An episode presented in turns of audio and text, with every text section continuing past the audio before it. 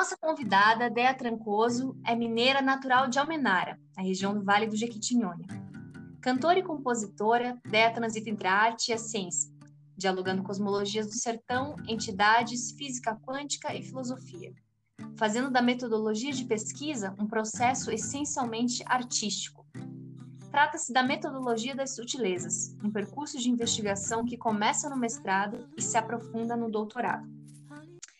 É, antes de falar, Deia, sobre metodologia propriamente, eu queria puxar um fio da meada contigo e compartilhar um caos que me aconteceu hoje. E aí hum, você tá puxa esse fio para você. Tá hoje eu escutei uma cúmbia é, colombiana tradicional e eu fiquei chorando uhum. muito. Uhum. Chorei assim, tipo, com saudade do mundo, porque eu pensei, caraca, esse mundo é maravilhoso. E eu não uhum. conhecia a Colômbia, e talvez nem venha conhecer. Quando eu te escuto e eu te leio, por exemplo, eu também sinto falta do mundo. Eu sinto alegria por imaginar os sujeitos e os seres encantados uhum. de Jequitinhonha. Me sinto alegre por pensar que eu já vivi um monte de paisagem no mundo, que eu já vivi também algumas paisagens mineiras, mas muito diferente das suas. Uhum. E ao uhum. mesmo tempo eu me sinto triste por pensar que tem tanto mundo que eu gostaria de conhecer ainda. É, é uma uhum. espécie de tristeza é, pelo amor que eu tenho pelo mundo, digamos assim. Entendi. Uhum. E aí, nas cartografias do isolamento, é, você me conta que um Exu Zambarado disse há muitos anos atrás que você envelheceria num mundo feinho. Uhum. Eu acho que o presságio do Exu estava certo, eu imagino que, que você também, né? Aí a pergunta que eu te faço é: se o amanhã não existe ainda, como disse um, um poeta pernambucano que é o Miró da Muribeca, hum. o que é que há para hoje? para você ver. É, você, esse caos que você contou era uma fala do Zambarado, do Exu. Uma vez eu fui casada com um grande percussionista mineiro aqui, sabe? E esse percussionista abriu para mim muitas portas dentro do Congado Mineiro. Ele era muito amigo de alguns capitães é, muito importantes aqui para o Congado. E certa vez ele me levou no, no Moçambique do Jatobá, onde tinha o capitão João Lopes, que era, que, né, ele já se encantou, mas um capitão muito conhecido, muito temido, muito respeitado, que ele era um homem caboclo, de uma força assim, assim, na hora que você ficava na frente dele, você já via a força do João. E o João, ele. Enfim, aí tem outros casos que envolvem o João, mas se rolar eu conto, senão vamos só para esse do Zambarada. Aí tá, eu fui nesse, nesse Moçambique do Jatobá ver um candombe, que é um, um, um tambor que é tocado antes da festa, só para a diretoria ou os convidados da diretoria, né? Os capa pretos, os, a coordenação mais do núcleo duro. E isso, isso num, num fim de semana. No outro, nós fomos ver os Arturos bater caixa.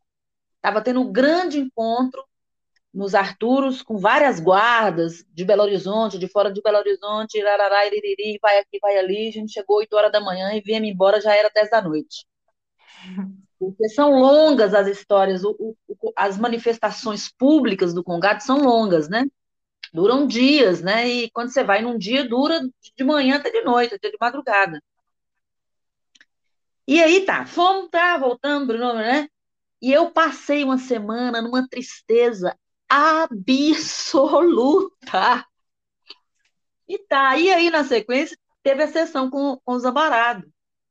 Ele estava atendendo na primeira casinha que eu conheci ele, porque Zambarado teve três fases assim na minha vida, três lugares geográficos dentro de Belo Horizonte que ele desenvolveu o trabalho dele. Então, esse dessa experiência foi na primeira casinha da rua, esqueci o nome lá, é, num porão assim que ele ficava e e atendia tipo cerca de 30, 40 pessoas.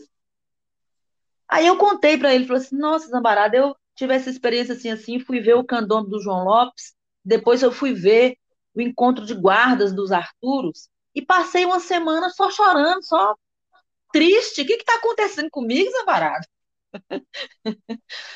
e aí ele riu e falou assim: minha filha, você queria encontrar com as possibilidades de mundo que essas, que essas experiências te trazem e não ficar triste, e não visitar, e não. E, e como é que ele falou? É, impedir que a melancolia batesse na sua porta. Ou seja, isso ele falando, né? Ou seja, você está com saudade do futuro. Isso é saudade do futuro. Eu acho que quando ele dizia essa, essa frase, saudade do futuro, que é, uma, que é uma frase muito poética, filosófica até, ele estava falando de devir, assim. Se não tem amanhã, e para o Gilles Deleuze, não tinha agora, né? Você sabe que o Gilles Deleuze falava que ou tinha amanhã ou passado, porque o agora já é amanhã, já é depois, ó. O agora ele é impalpável, né?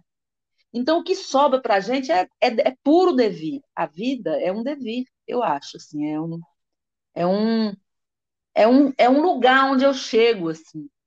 E eu, eu fiquei muito impressionada com esse teu relato, porque ele é assim, quando a gente visita essa saudade do futuro que está numa plenitude que já foi experimentada em algum momento e que não é passado. O Zambarati sempre falava isso, não confunda isso com o passado. Quando eu falo assim, ah, isso já foi experimentado, então, nós temos um tipo de sintaxe que, que não nos, nos, nos ajuda em nada assim, a, a, a experimentar a experiência, né? É, o que, que o Agamben fala, o que o Spinoza falava, o Nietzsche falava, o Deleuze falava, o Platão falava, que experiência precisa de calma para a gente viver, né? Para você, para a gente estar dentro dela, né? O mundo apressado não, não favorece isso. O aprisionamento de uma linguagem, porque mesmo que a gente escove as palavras e alargue os seus peões, como dizia o Deleuze, a linguagem ainda é uma, uma coisa que, que padroniza algo, que padroniza um momento da comunicação, da experiência, né? Então, nós não temos uma linguagem favorável, né? uma palavra favorável, ou fizemos com a palavra, é, ou fizemos prisões, né, celas para as palavras, e elas não dão mais conta de vazar de nós. Então a gente fica tendo essa espécie de saudade que a gente liga ao passado, mas essa saudade aí não é passado. Essa saudade aí eu acho que vem de um lugar. É, talvez a gente pudesse dizer que vem de fora da Terra, né? De, que vem de um lugar fora da Terra, assim. Porque nós estamos aqui na Terra, né? Agora nós estamos aqui, como diz o Ingold. Nós estamos na experiência de estar aqui. E essa saudade nos liga a, uma, a um qualquer coisa, uma hora. As palavras, né? Porque hora está ligada a tempo e tempo tem uma cronologia para nós. Então, essa saudade nos liga a um, a um acontecimento fora daqui, fora da Terra, fora do planeta, na minha opinião, assim. Não que não nos que nos ligue às estrelas e aí, ó, nós somos poeira de estrela também, mas assim, é, mas, ao mesmo tempo, esse fora da Terra é, pode estar ligado ao, ao próprio movimento que a Terra faz. Talvez essa saudade nos ligue à, à estrutura da Terra. Porque o que, que é a Terra? A Terra é um planeta suspenso no ar. E a gente esquece disso, a gente esquece. Eu acho que isso é a nossa é a fonte da nossa saudade, é a fonte da nossa melancolia, é a fonte da nossa tristeza, tristeza que não tem nada a ver com dor, com estar triste, uma tristeza alegre. Uma condição, não sei, assim, eu não, não tenho a palavra ainda, sabe? Eu acho que a gente precisaria inventar um palavrão, como dizia o Deleuze, para dar conta, assim, é, talvez fosse possível se a gente começasse a, a, a conversar descrevendo imagens que era, uma, que era um exercício que o, que, o, que o Exu fazia. Ao invés de usar muitas palavras, a gente pegava as palavras para descrever uma imagem, que, como diz o Kotia, tem muito mais poder a imagem do que a palavra em si. A palavra tem poder quando ela descreve uma situação, uma imagem, uma, fi uma figura. E a figura que eu penso é assim: é a Terra, nós estamos antes e depois da Terra e, e, e em e na Terra. Só que a Terra está em movimento e a gente constrói toda a nossa encarnação para paralisar o movimento, para aprisionar o movimento, que a gente não compreende o movimento. O movimento ele é perigoso.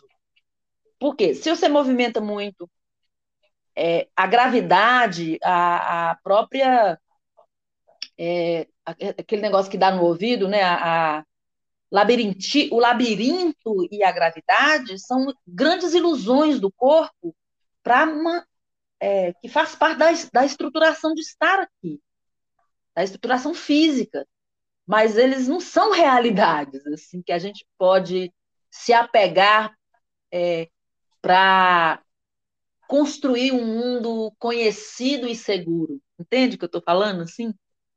Então eu acho que tem Sim. muito a ver com essa imagem é, de estar na Terra nesse, nessa, nessa coisa tríptica. Talvez se a gente pudesse fazer um, uma imagem tríptica, né? Tem a Terra em movimento, e a gente está lá Aí a gente, o rodopio da vida faz a gente entrar dentro da terra e o rodopio da morte faz a gente sair de dentro da terra. E a, e a nossa e a nossa e a nossa o nosso acontecimento, o evento chamado isso que a gente chama de nós é essa coisa tríptica, elíptica que fica é, e aí é, nessa coisa tríptica de entrar, estar e sair, o movimento continua, porque a Terra continua girando. Então, essa coisa do movimento da Terra é um negócio que me chama muita atenção em termos assim de usar essa informação, de que maneira a gente pode utilizar essa informação para o nosso corpo conhecer é, é, ou entrar em amizade com o estar, com, com o lado, com, com a parte tri, do tríptico, que é estar aqui. Porque estar aqui aí tem outras questões, porque uh, nós não estamos aqui sozinhos, tem outras coisas que estão aqui também. Eu não sei antes, na, no tríptico 1, como é que era, porque essa lembrança é isso que Zambarato fa falava, né? a lembrança de si mesmo não é lembrar do passado de uma encarnação anterior. É talvez lembrar sei lá, lembrar brechas, e aí não sei o que, que tem dentro delas, para que a gente torne mais bonito, porque o Zambarado ele tinha uma ele tinha uma um, ele queria chegar num resultado, assim, ele queria movimentar algo, ele tinha a espada da bainha dele, que era a pergunta que ele sempre me fazia, era a beleza. Ele fez essa pergunta para todo mundo e ele já dava a resposta dele, ó. Eu descanso a minha espada na beleza. Essa era a bainha dele. Percebe? Eu nunca respondi a ele a minha, porque agora eu tenho respondido nesse final assim de encarnação, né? Se eu viver até 80, eu tenho aí mais 23 anos. Para mim é a cura. Eu acho que daqui para frente nenhum verbo faz mais sentido que não seja cura cura de estar para estar aqui.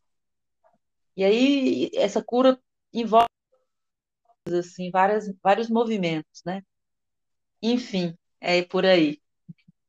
Caramba, Déia. É, é engraçado você fala dessa questão das brechas, né? Aí eu, eu te lendo assim e pensando, né, que a gente vive numa máquina de guerra nesse mundo, nesse contexto, Uhum. E aí você fala também, você escreve, na verdade, né? A alegria da contra-guerra anda sob fogo cerrado. Uhum. E o conselho do Zambarado é: mas não devemos desistir da alegria mesmo sob os escombros. Exatamente. E é, aí eu tô é uma... aqui pensando Mas diga lá. Não, fala. Você está pensando? Diga lá. Pensando nessa possibilidade de criar fissura entre quatro paredes. Uhum. de, de, ativar um corpo entre essas quatro paredes. Porque é. Porque tá difícil, né? É. E aí teve coisas que, que você Tá, descreve, ó, por exemplo, na tá trabalhoso, né? É trabalhoso. tá trabalhoso, tá trabalhoso. Mas aí tem coisas, por exemplo, que agora assim, relacionando várias coisas muito loucas, por exemplo, é, pensando na metodologia das sutilezas, né? Com isso que o Zabarado fala, que não se deve desistir da alegria mesmo sob os escombros, né? Uhum. Então, criar um corpo de resiliência, né, de sustentação de vida nessa situação entre quatro paredes, sem relações. E aí eu penso Uhum. na metodologia das sutilezas que você exercia sobre si mesma pequenas práticas. Uhum. Pequenas práticas, se fosse de caminhada, de meditação, mas práticas que, que eram sobre você mesma, Uhum. práticas de si, mas que refletiam de alguma forma na tua pesquisa. Essa é uma das coisas que eu fiquei pensando. E Uhum. eu queria que você comentasse um pouco essas práticas de si e como que, que elas estão te sustentando nesse momento, como que você tem exercido elas. Pois é, olha para você ver. No mestrado eu tinha muito isso, assim, né? Eu caminhava muito e caminhar, na verdade, assim, tinha um outro exercício que o Zambarado sugeria, que era ler os clássicos. O Zambarado sempre sugeria isso. E eu ficava muito incomodada, porque, né, a gente é muito moderno, a gente quer, a gente quer atravessar o nosso tempo, né, como diz a Marisa Monte, né? Mas, agora mais velha, eu vejo que ele tinha certa razão. Porque, por exemplo, eu fui ler o Kotia, o livro Metamorfose dele, e ele fala lá numa notinha de fim de, de livro do Ovídio.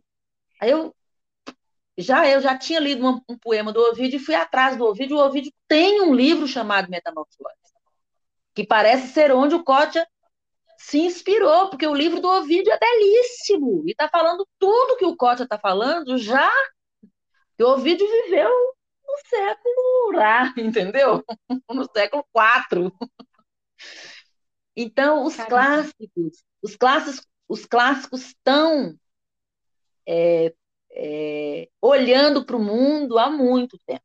É um mundo que, que, que agora está nosso, mas era de outras pessoas. Essa era de outros corpos, era da experiência de outros corpos. A gente nunca pode esquecer isso. Porque a gente também é, é a máquina de guerra é tão terrível e implacável que a gente faz um recorte muito bruto da experiência humana na gente, né? No, no nosso recorte histórico, né? Claro que isso, para algumas ciências, é importante, mas, assim, para o fato de estar vivo, de ser o corpo vivo, não. É, eu estou viva agora, mas a vida é antes e depois de mim. A vida não tem nada a ver só comigo estando aqui vivo agora. A vida, ela é uma professora de existir por cima do caos. É, a vida continua pulsando, mesmo a vida que quer matar alguém, é vida. Percebe? Assim, a, a, o princípio chamado vida, que a gente chama de vida uma coisa, né? Mas a vida mesmo, a vida, vamos dizer assim, a vida entidade, ela não segue muito nossas regras políticas, por exemplo, né? Ela continua se dando como é, profanamente a quem quiser ela. Não interessa se é mal, bom, feio, bonito, pobre, africano, asiático, é, se, se, se, se, quer na, se quer envenenar na floresta da Amazônia ou se quer fazer sumier nas brumas do Tibete. A vida, ela está onde chamou ela. O princípio da vida, ele está em tudo. E ele é uma coisa insurgente. É impossível a gente. A vida é algo que, que escorrega das nossas, dos nossos desejos, as nossas vontades, as nossas sistematizações e produções de conhecimento. Ela é uma coisa que vaza, ela é uma coisa que, que tem seus próprios critérios, entendeu? Ela não segue os nossos critérios humanos do jeito que nós humanamos sobre a Terra, né? Pelo contrário, assim, ela continua sendo essa esse esse guião de, de loucura, de extrema. A vida, na verdade, ela é esquizofrênica. Ela que é o sujeito esquizofrênico. né? Ela é um sujeito muito esquizofrênico, porque se você pensar que em cima da Terra, que, que propicia essa vida, tem uma árvore que, que é um grande exemplo de colaboração, porque a árvore, ela além de, de, de criar um, um, um, uma pavimentação para ela existir, em termos de oxigenação, ela cria para N viventes. Então, ela é um ser capaz, com capacidade de doação altíssimo para esse planeta.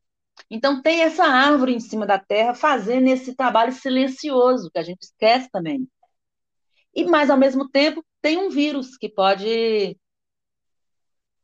que pode sair da caixinha de onde ele estava muito quietinho e causar esse grau de comoção nos 7 bilhões de corpos humanos que estão tentando descobrir se Marte já foi Terra. Ou seja, o humano é esse cara que, que quer ir para frente, né? que quer visitar a Lua, etc. Então, enfim, assim, no mestrado eu tinha essa, essa coisa de andar, que eu tô, aí eu falei toda dessa, dessa coisa clássica aqui, por quê? Porque andar é uma técnica muito antiga de produção de conhecimento. Não começou agora. Aristóteles sistematizou isso. Nós, é, tem o poeta lá da Inglaterra, aquele menino, não, não, não, Wordsworth, né? não sei falar muito o nome dele, não. Ele é um poeta da, da fase romântica da língua inglesa. A, a grande metodologia de escrever poema dele era andar. Ele só escrevia andando. Quando ele tinha vinha um livro na cabeça dele, ele começava a andar, ele andava quilômetros para escrever um livro. Ele escrevia à mão andando, que é um, é um, é método maravilhoso, que, que assim, a gente vai esquecendo disso. Assim. Aí a gente vai entrando num tipo de, de estudo, de, de movimentação escolar, educacional, que é muito miserável e pobre porque ela está muito afastada da dinâmica do corpo, de como o corpo está encarnado. O corpo está encarnado de um jeito, né? A encarnação ela é, ela é quente, ela é viva. E aí, assim, educação precisa ser um, um, um, um uma beleza que possa acompanhar o corpo no mundo, né? Então, eu acho bonito isso, assim, de andar. Aí eu fiz muito isso no mestrado, assim, ajudada por uma pessoa que eu fui ver uma vez uma peça de teatro de uns meninos, e aí um professor de filosofia falou assim: Você conhece lá, lá, lá, esse cara, né? O, o, o que eu não sei falar muito o nome dele. Ele usava isso, mas isso pertence aos peripatéticos, né? Que os aristotélicos peripatéticos que, que faziam filosofia andando, literalmente andando chamava de filosofia, filosofia em pé, né? Aqueles, a nossa filosofia, filosofia em pé. Aquela série da Argentina, daquele professor, eu esqueço também o nome dele, que está na Netflix, é maravilhosa, porque ela vai contando esses lugares muito antigos da filosofia, que são métodos muito antigos. Agora, no, no doutorado, como eu não estou andando na rua, o desenho me salvou. Então, assim, menina, eu, eu entrei no mundo do desenho aqui, desenho de próprio punho, para além da beleza, para além da, da belas artes, das belas artes, entendeu? E assim, eu não sou uma pintora, não sou uma desenhista, mas eu tenho mão, né? Eu tenho mão, eu tenho olho, os lápis estão aí, então bora lá. Então, o desenho tem sido meu companheiro é, é, de metodologia da sutileza, ou seja, tem sido um arsenal artístico que eu botei nessa sacola chamada Metodologia da Sutileza, que nada mais é do que uma releitura local da filosofia da diferença do Deleuze, né? Que, que é muito grande, é muito bonita, é muito gigante. E muitas pessoas já leram essa filosofia de algumas maneiras, né? É, nos Estados Unidos tem o, o Charles Mills, que leu como artesanato intelectual, produziu um sociólogo chamado Peter Berger, que introduziu como uma das técnicas possíveis é, pesquisadores que não queiram fazer nenhuma, nenhum campo, que o campo do pesquisador sejam suas próprias memórias. Existem trilhares de pesquisas nessa linha. Então, são, são leituras locais, assim, de, de filosofias, é, são leituras autóctones de filosofias alóctones, né, que estão longe da gente. Foram criadas em outro país, por outro cara. Você vai trazendo para o seu, o seu estudo. E aí é impossível não falar de Karl Marx, por quê? Porque Marx, quando ele tinha 22 anos, ele cunhou uma frase que talvez seja onde se funda a liberdade da, do método. Método é filosofia pura. E aí metodologias são arsenais dessa filosofia escolhida. O que, é que o Marx fala? O método é o seu sujeito de estudo. Então, se você vai estudar um livro, é, você vai ter que entrar em contato com o cheiro do livro, com o tamanho do livro, com o papel do livro, com as sensações que aquele livro te causa no, no passar das folhas. Tem um tanto de coisa nesse sujeito chamado livro que vai te instigar. Se seu sujeito é a sociedade burguesa, como foi o sujeito do Marx, putz grilas, realmente você teria que passar uma vida como ele passou para estudar esse sujeito. E ele estudou e deixou um arsenal chamado Capital, onde é uma, uma, um auxílio no mundo dos homens, esse, esse estudo do Marx, porque é maravilhoso. E olha que o Marx ele fala isso: método é aquilo aberto. Essa frase não encerra nenhuma possibilidade dela ser aplicada indistintamente. Percebe? Então, se meu sujeito era João do Lino Marca, era um capitão de Catopê, com segundo ano primário, que recebeu a, a, a bandeira, a capitania, a espada da mão de um cara que não era da família dele, ou seja, ele não era uma herança de sangue, esse sujeito está me contando um tanto de coisa, um sujeito que acreditava em Nossa Senhora do Rosário, que acreditava que as cores movimentam a alma das pessoas, quer dizer, um, um, uma, uma coisa, uma, um conceito altamente sofisticado, porque você vai encontrar isso no Einstein. O Einstein era outro que achava que as cores são sutilíssimas e que as cores movimentam relações. Relações da Terra com as estrelas, relações de corpos, relações entre matéria e não matéria. Isso tudo está na física. Enfim, então o desenho tem sido a música desde sempre, é um arsenal artístico meu que eu lanço mão.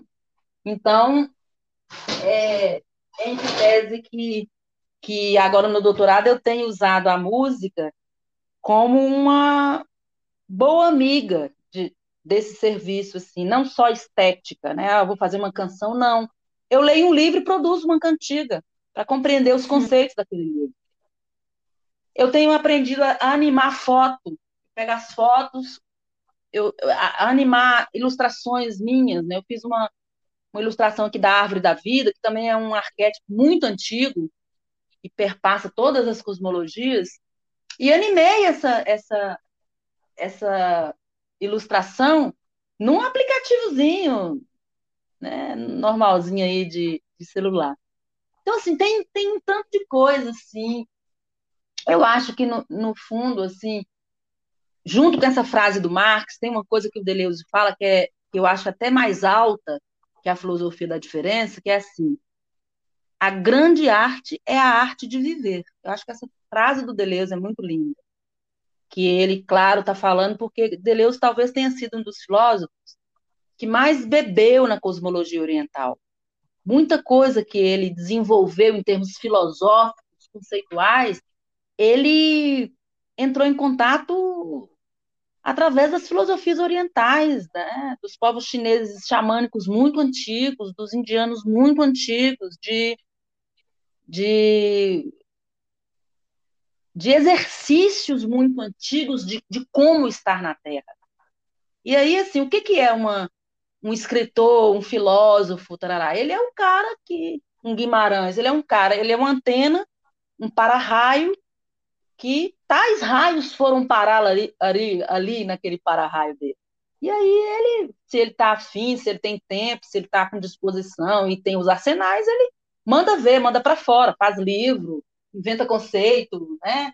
A verdade quer nadar, as verdades querem nadar, elas não estão nem aí onde elas vão nadar, elas vão nadar.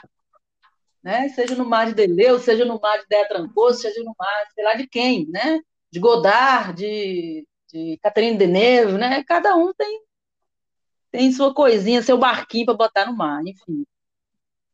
E aí, engraçado. estudar, porque... estudar, estudar não tem nada diferente disso, não. Estudar é uma das possibilidades, né? Fazer, fazer teoria. Teoria, o que, que é teoria? Qual que é a, a, a, a etimologia mais antiga de teoria? Teoria é contemplação. Não tem nada a ver com isso que a gente transformou a palavra. Teoria em grego, na primeira etimologia grega, que sai do sânscrito e vai para a Grécia, aí as etimologias mais conhecidas geralmente são todas gregas, porque os gregos, os gregos eram incansáveis, né? eram estudiosos incansáveis. É isso, assim, teoria e teatro vêm da mesma raiz etimológica que significa contemplar. Coisa mais linda?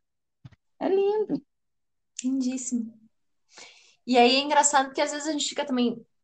Eu fiz uma, uma primeira pergunta, né, sobre como. Quase que buscando uma receita de bolo, né, tá? E como é que a gente faz para animar um corpo nessas circunstâncias?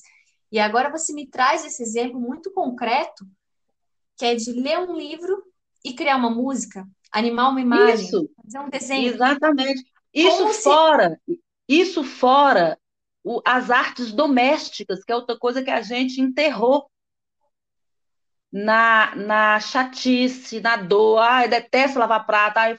Não, as artes domésticas são artes. Uma boa faxina, é, reduzir a bagagem todo santo dia, é, criar, criar imaginações, situações é, imaginárias de que você, de que o mundo vai acabar daqui a pouco. Como é que você vai fazer com tudo que você tem?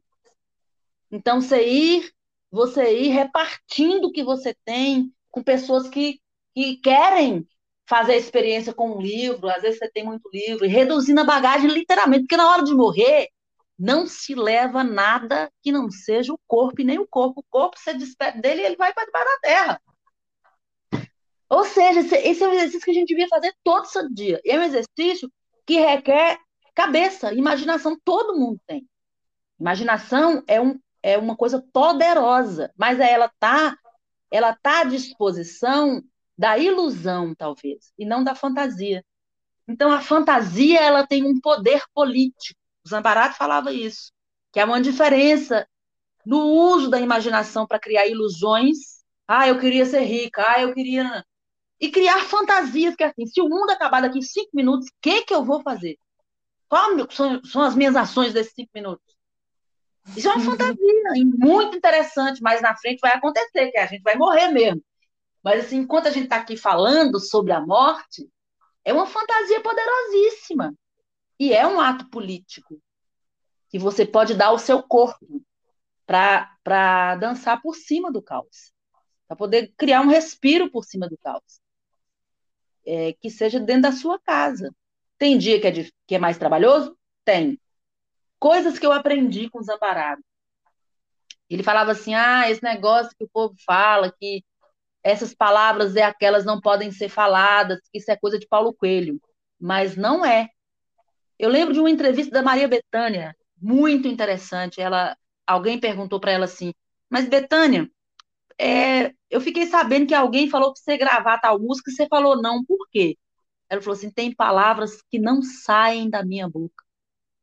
É uma decisão que ela tomou. Isso é lindo, por quê? Porque ela tem uma relação com a palavra de poder. O Zambarato também dizia isso. Ah, é, muita gente vem aqui no meu trabalho querendo enricar, querendo ficar rico, mas mal sabem eles que a primeira economia não é no bolso, é na boca. É o que é falado. Porque palavra cria mundo, palavra é que cria realidade. Então, assim, por exemplo, tem palavras que hoje em dia eu não falo mais. Difícil é uma palavra que eu falo pouco. Porque a palavra difícil está ligada a uma, a uma inércia. E inércia não é bem-vinda nesse momento. Em nenhum momento, nesse principalmente. Porque nós estamos num momento muito delicado de suspensão é, de algumas estruturas de facilidade de estar aqui na Terra. Como se tivesse, como se do ar, de quem nós dependemos mais, né? de todos os elementos, o, ar é o mais premente, depois a água, né? O ar está, o ar não está no seu movimento total, vamos dizer assim, em termos de oxigenação. A oxigenação está baixa nesse momento da Terra inteira. Então a gente tem que fazer, é, não é tem, mas a sugestão é que a gente faça movimentos que possam ou ajudar o ar a ter mais oxigênio. Então, palavras jogadas ao ar que, que trazem nela, nelas densidades que nesse momento não cabem, é um, é um, é um, é, se a gente fosse fazer uma imagem, né, num cinema, suponhamos que a gente tivesse uma bolha de ar linda, que aquela bolha, daquela bolha dependesse da nossa vida. E aí, a cada palavra densa na bolha, a bolha perde oxigênio. Então, nós estamos nesse momento extremamente delicado em que até uma palavra que sai da sua boca é um voto. É como se você estivesse depositando o um voto numa urna e elegendo alguma coisa. É isso, é isso que é a nossa vida. A gente. Goethe falava isso, né? Eu não sei se você conhece um livrinho dele que chama Afinidades Eletivas. Ele fala que eleger é um verbo alto. E a gente está constantemente elegendo coisas na nossa encarnação. Então, quando você fala uma palavra, você está elegendo uma energia, você está elegendo uma vibração, você está elegendo uma densidade, um corpo, uma matéria, um peso. Imagina, o ar precisa ser. O ar é uma coisa leve. Então, cada palavra de peso que você joga no ar, você está tornando o ar mais pesado. Né? É um trem simples, é um trem que. Eu não estou inventando a roda. Isso está nas explicações físicas da vida, né? Einstein já falou disso, muita gente já falou disso. A gente só fica reordenando o que já foi produzido de conhecimento, porque eu acho que pesquisa nesse tempo que nós estamos, né, no ano de 2021, ela tem uma grande quantidade de, de reativação de coisas que já foram feitas, mas que estão esquecidas, estão paradas em algum lugar, estão interceptadas, estão escondidas, estão silenciadas, estão, estão, estão, é coisa toda que a gente sabe aí. Então, nossa, nossa, nossa vocação, nossa devoção é um pouco isso, assim. Eu eu tenho sido muito grata, assim, a, a uma astróloga que chama Ana Zanesco, que fez meu mapa, minha revolução solar desse ano, meus 57 anos, e ela e pela primeira vez eu ganhei de presente uma revolução solar que eu pude trocar por um serviço chamado música. Eu dei de presente todas as minhas músicas para ela fazer o que ela quiser, usar no fundo do trabalho dela, Lilô, e ela me deu a leitura do meu mapa natal e minha revolução solar. No dia do meu aniversário, que tem uma força, né? tem, tem, uma, tem uma energia diferente. E ela falou uma coisa comigo que eu achei muito linda, porque eu, eu tenho um ano e meio que eu estou no doutorado, e eu estava decidindo de onde eu ia falar. Se eu ia inventar um personagem, eu tenho 30 milhões de personagens. Se eu ia inventar mais um eu, porque eu tenho 30 milhões de eus. Aí eu resolvi que eu vou falar desse eu aqui mesmo. Esse, que habita esse corpo, sabe? Porque eu quero falar da minha. Ela falou porque pela primeira vez, nunca vi um astrólogo que trabalha com isso. Ela trabalha com aquele meteoro que chama Vesta. E minha Vesta é em Aquário, na casa 3. Ou seja, é uma Vesta que está me pedindo para eu tomar, para eu ter a coragem de ser quem eu sou e falar de onde eu estou. Então, como que eu posso jogar para o romance, que era o que eu estava querendo, que eu já tinha até iniciado, estava na página 100 do romance, já tinha personagem para cima e para baixo. Como eu posso jogar para o romance uma experiência tão poderosa que eu vivi com os quatro Exus? Não, vou falar desse corpo aqui chamado Terra Trancoso. Foi uma decisão que eu tomei. E, o, e, o, e desenhar foi muito importante para mim. Isso eu agradeço muito professor Adilson, é, que, eu fi, que eu fui monitora dele no ano passado. No PED, né? Quem tem bolsa tem que fazer, né? O PED tem que ser monitor.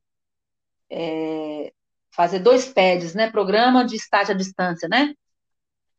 E eu fui pede desse professor que, na aula chamado é, é, Cultura e Sociedade, Cultura e Movimento, uma coisa assim.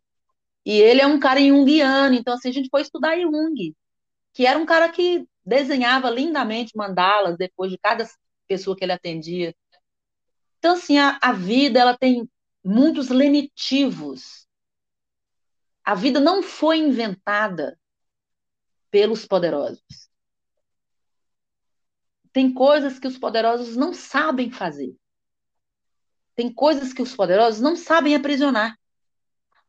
Então a gente, a gente, eu acho que a gente tem é assim um olho no peixe e outro olho no gato, que é assim um olho nas, na, nas engrenagens de enfrentar o poder pelas maneiras revolucionárias conhecidas, pegar em arma, é, votar, destituir alguém, destituir um genocida do poder, etc. É, que a história já nos ensinou.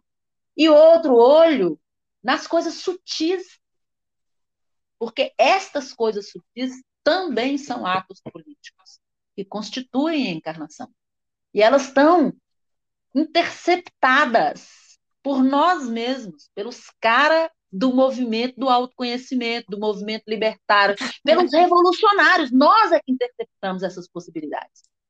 Porque a gente já conhece como, como o império funciona.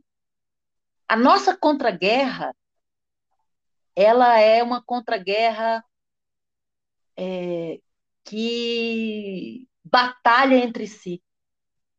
A gente se mata entre nós mesmos. E enquanto a gente faz essa, essa performance, a, a, o império, a, o capitalismo, sua máquina de guerra, é extremamente autofágico. Ele não está nem aí, ele não briga entre si, ele tem um foco, ele é muito focado, ele é muito virginiano na existência dele, né? E nós não, nós aqui ficamos querendo ter razão, querendo que todo mundo pense igual, porque enquanto todo mundo não pensar igual, não vai, a gente não ilumina. A gente tem muita dificuldade com a diferença. A gente fala, fala de diferença, mas a gente tem muita dificuldade. A gente é muito intolerante. E aí a gente tem várias caixinhas que a gente joga, vários lixos onde a gente joga isso que a gente chama de ficção científica, de viagem na maionese, de loucura, de esquizofrenia, de peleguismo. É isso aí você conhece também, tanto quanto eu, que você também está encarnada, como eu. E aí, assim, tem isso, assim, tem uma, tem uma tem um trem que me anima, que é, a, que é a vontade de cometer crimes contra o Estado, mas de dentro da minha casa, sem o Estado saber. Sem votar, sem destituir um presidente, sem falar mal dele no, no Instagram. Lá, ali, louco, coisas. Algumas coisas eu não posso falar muito em público, outras eu de vez em quando falo. Sacou? Mas fala, desculpa aí. Não, que, é, é, na verdade, teu, teu pensamento ele é uma espiral assim ele é. Muito louca. E ele aí é eu muito louco. Aí, ele é muito louco. E, eu, e é, é muito maravilhoso também. E aí eu. engraçado, né? Eu, eu, eu, assim, também fui para outros lugares enquanto você falava. Mas. É, eu, eu pensei assim. Eu, eu penso muito no Boaventura, quando você uhum. fala no Boaventura Souza Santos, que eu li um pouco da tua dissertação e, é. e teve uma implicação sobre mim muito forte. É, ele é, é maravilhoso. Não, mas eu digo assim, a tua implicação de você para com você produziu um efeito em mim. Uhum. É, eu venho da antropologia, né? O, o objeto por excelência né, da antropologia é o outro, é a alteridade. Uhum. E o Boaventura ele fala uma coisa que eu acho que você talvez concorde com ela e que para mim ainda é muito difícil de assimilar. Hum. Ele fala que todo conhecimento é um autoconhecimento. Exatamente. Eu concordo, concordo, com isso, concordo eu acho um risco, mas é uma faca de dois gumes também, me parece. Por quê? No, no sentido de que, de que ok, é, né, não tem como você não se implicar no conhecimento, né? Não existe uhum. separação sujeito-objeto. Mas o perigo de você se tornar é, o referencial né, de um trabalho, às vezes, quando o outro é, é o objeto, digamos assim, horrível falar isso, né? Mas quando a alteridade, quando a diferença, aí eu fiquei, eu fiquei assim, nossa, que lugar difícil. Porque ao mesmo tempo que tem uma honestidade muito grande esse, no teu trabalho, eu fiquei com essa dúvida. Esse aí é muito, esse aí é, um, é uma demanda. Boaventura sistematizou nessa frase, mas essa é uma demanda da encarnação. Você é o outro. Não é possível você não ser o outro. Quem te contou isso é mentira. Você é o outro. Então, na hora que você vai falar sobre você, você está falando também sobre o outro. Esse negócio dessa porcentagem aí de que ah, eu só vou até aqui porque daqui eu infrinjo a linha, isso é uma ilusão do positivismo, isso é um veneno que infiltrou na produção de conhecimento. O Ingold fala isso, olha, o que, que é a cartografia? É a loucura de você entrar pela porta da frente na hora que você vai estudar algo. Você é o algo. Não é possível você não ser. Isso é uma arrogância, achar que você vai ficar separada daquilo que você estuda, porque não tem separação sujeito-objeto. A, a, a, questão nem é essa de separação de sujeito-objeto. Não há separação, ponto. O predicado não precisa ser construído nessa frase. Não há separação, ponto final de nada. A, a, o nosso grande, a nossa grande doença é que a gente acreditou na separação. E isso não é Boaventura que está falando, querido. Isso quem está falando são as cosmologias mais antigas do planeta. A nossa grande doença, desde Buda, quando iluminou, o que, que Buda comunicou quando ele iluminou? Não há separação. Essa é a grande dor, essa é a grande doença. Essa é a grande lacuna da encarnação humana. Achar que está separado do outro, achar que o outro é o outro, achar que tem até outro. Então, deixa eu te soltar uma brecha. Não é aí, Uma das últimas coisas que você, que você escreve, que eu também acho muito interessante, que é, é de um radicalismo que eu acho maravilhoso, assim, e ao mesmo tempo, nossa, produz algo muito, muito difícil de digerir, que é você fala, né, que a gente deve investigar os microfascismos e tudo, e é quase como se você criasse uma uma inseparatibilidade entre cada ser humano que agora está na própria casa, isolado, uhum. e o genocida que está no poder. Exato. Não há, não, não há separação. Não para há. o Exu, para o Exu não há separação. Agora, essa fala do Exu você fala assim, ah, mas é o Exu que está falando, não.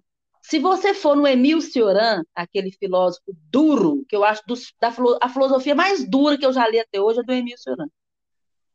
Ele é um cara difícil de ler. Ele é um cara trabalhosíssimo. Por quê? O que, que o Cioran fala? Ah, o lugar, o pano, o tecido, a massa, o buraco negro, o que é que a gente quiser, a estrela, a constelação, onde nasce um herói, é a mesma onde nasce um monstro. A mesmíssima estrutura. É um trem assim que demanda certa certa liberdade com o incômodo de ouvir algo incomodante, continuar namorando com aquilo. O Zamarato falava isso. Que quando a gente ouve algo que nos incomoda, a gente tem que namorar com esse algo. Seguir com o problema. Exato, seguir com a questão.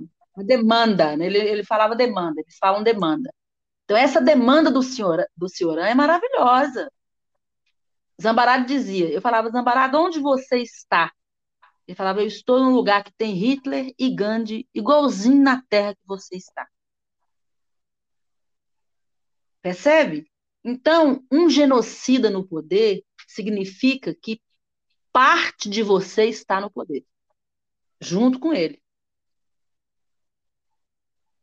Eu, eu, tenho, uma, eu tenho uma fantasia que, sei lá, se um dia a humanidade poderia fazer essa experiência, experiência coletiva. É uma fantasia louca. Nós somos 7 bilhões de corpos encarnados, né? Vamos chegar nesse número aí, 7 bilhões. Se a gente escolhesse um dia da semana, vamos supor aí quinta, que é dia de Yansan, dia de vento, numa hora grande, bonita, que é seis horas da tarde, que das quatro horas grandes é a hora grande mais bonita que tem, que é a hora grande de mais força. É seis horas da tarde, todo santo dia. hora que dá 18 horas. A gente parasse 3 bilhões e 500 mil corpos do planeta para fazer uma massagem no dedo mindinho de Bolsonaro. Essa é uma fantasia que me atravessa, dia após dia. É uma boa fantasia, com certeza. Uma fantasia que tem me visitado. Eu tenho, às vezes, oh. eu, dou, eu, dou, eu, dou, eu dou asas a ela. Falar de, falando de, de imagens, né, que a gente cultiva, eu vou para um, acho que para fechar essa nossa conversa, que já é, é tanta coisa, assim, nessa é, já. Tem, nós já temos 51 minutos. Caraca. Tem, tem, tem duas imagens que me ocorrem, né, escutando o teu último disco, que é breve. Não, vamos lá, deixa eu pegar aqui o nome que eu anotei. Breves líricas para a construção de uma alma. Líricas breves para a construção Lírica... de uma oh, alma. confundi. Líricas breves para a construção de uma alma que o Zambarado fala que alma também é uma coisa que se constrói, né? E é, é daí que você puxa o. É. Não é deles também, não. Isso também é de um, de um filósofo muito antigo chamado Etienne Soriot. Era a tese dele. Então, desfaça. Mas vamos lá. Não, mas, mas era você... a tese do Zambarado também. Ele pode ter vivido ah, é? nessa, nessa fonte aí. Tá tudo junto. Tá tudo junto. É, mas aí tem, tem duas imagens assim que, que me ocorrem, né? Tem uma música que se chama Cartas para Gabriel. Uhum. E aí você fala, eu, você canta lindamente sobre plantar o céu aqui, aqui no na... chão. Exato. Isso hoje, isso hoje é a base de muitas filosofias, mas isso, isso é das cosmologias dos povos originários ao redor da Terra. Que o céu começa aqui, aqui no chão, aqui na Terra. Em Gaia, em Gaia já é o céu. Isso está na filosofia do, do Kotia, está um pouco na filosofia do Deleuze, está um pouco até na, na, na do Boaventura Souza Santos, que é um cara mais sistematizador, né?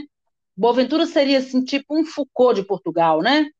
Porque ele tem, ele tem um talento para sistematizar coisas, né? O Deleuze Sim. é mais louco, né? O Deleuze é, é um criador, fica criando possibilidades, né? Linhas elétricas. Então, essa, essa, essa, essa, essa imagem é uma imagem do Krenak, do, do Ingold, do, do Kotia, do Antônio Nobre, de um tanto de gente aí que está que tá indo por, essa, por, esse, por esse caminho, que Gaia é um ser vivo, né? E nós estamos em cima de um ser vivo, e que ela também toma decisões, né? A nossa revelia, inclusive. Você fala, busca a luz da lua cheia, planta o saco no chão. Me parece, até pela própria melodia, quando você canta, ela me parece. Me vem a imagem, assim, de uma avó, de uma velha sábia que está dando um alento para alguém que está passando por uma noite escura. É. E em outra música, aí você fala que aí é, só restarão as estrelas. E aí, pela uhum. própria melodia das potências e das carências, dos sofrimentos e dos alentos só restarão as estrelas. Uhum. Aí me vem assim a imagem de uma deusa Kali ceifando uhum. qualquer possibilidade de autopiedade, de complacência. São imagens muito diferentes para mim. Até porque pensando, nossa, vamos, vamos plantar o céu aqui no chão, mas no fim das contas só restarão as estrelas. Olha para você ver, exatamente assim. Você foi no cerne das duas das duas dos lugares de onde nasceram as músicas, vamos as canções, vamos dizer assim. O, o Carta para Gabriel foi um sonho de olho acordado. Eu fui botar meu filho para dormir, a gente morava na roça. Então, na hora que eu fui botar o Francisco para dormir, estava tudo muito escuro. E, e o mestre Gabriel da União do Vegetal deve ter me visitado, porque assim, era ele falando comigo. E eu e essa música nasceu como uma canção de ninar o Francisco naquela escuridão, pensando no mundo, porque eu estava morando em São Gonçalo do Rio das Pedras, um lugar muito pequeno e com energia muito diferente. E já só Restaurante as Estrelas é bem Kali mesmo, assim, é bem Shiva, é bem Ganesha, né? É bem o destruidor. É o cara que chega e fala assim: olha, vamos fazer beleza aí, porque o negócio é passageiro, isso. O restaurante as estrelas mesmo, que é onde parece que é onde tudo começa e onde tudo acaba, né? Se for pensar que uma estrela, para ela virar uma estrela, ela demora um bilhão de anos. É um trem muito fora da nossa compreensão, né? Então, assim, eles são, as estrelas são seres é, que nos ensinam muito, assim, sobre estar, entrar e sair, né? Tempo, espaço, sei lá. Mas são essas duas energias mesmo que foram pensadas. Foram pensadas lindamente, assim. É, foram pensadas assim, quando o pensamento é arte, né? Não foram maquinadas, mas assim, vieram e, e, e saíram, né? É, no momento, esse disco foi feito, né? Depois dos 50 anos, então assim, o corpo já, tá, já tem o corpo já tem estradas por onde ele caminha, né? Ele já sabe caminhar no escuro, ele já sabe caminhar numa trilha, ele já sabe caminhar numa estrada aberta, ele, já, ele sabe caminhar em vários tipos de estrada. Então ele não fica muito assim maquinando para fazer racionalmente algo. Então, assim, dos desejos e dos beijos, me veio essa frase primeiro. Eu tinha uma rabequinha que eu tinha ganhado da Selmar. Aí eu peguei a rabequinha e já fui fazendo. É, essas, duas, essas duas canções foram feitas nesse lugar, São Gonçalo do Rio das Pedras, que é um lugar muito especial. Que lindo. Deia, eu acho que a gente encerra por aqui, mas eu queria te agradecer de coração. Nossa, eu também. É. Falei demais, né? Mas foi, foi muito bom, é muito bom te ouvir. E, enfim, só expressar gratidão por essa espiral toda. Muito grata. E e deixa eu te falar, você acredita que você é a primeira entrevistada desse podcast? Eu espero não fazer nenhuma cagada técnica, porque tem, não, não, tem uma vai dar tudo certo, fica calmo. Pra mim, tá muito engraçado. Tem uma música de fundo que só eu estou escutando que eu espero conseguir, é, enfim, resolver na edição.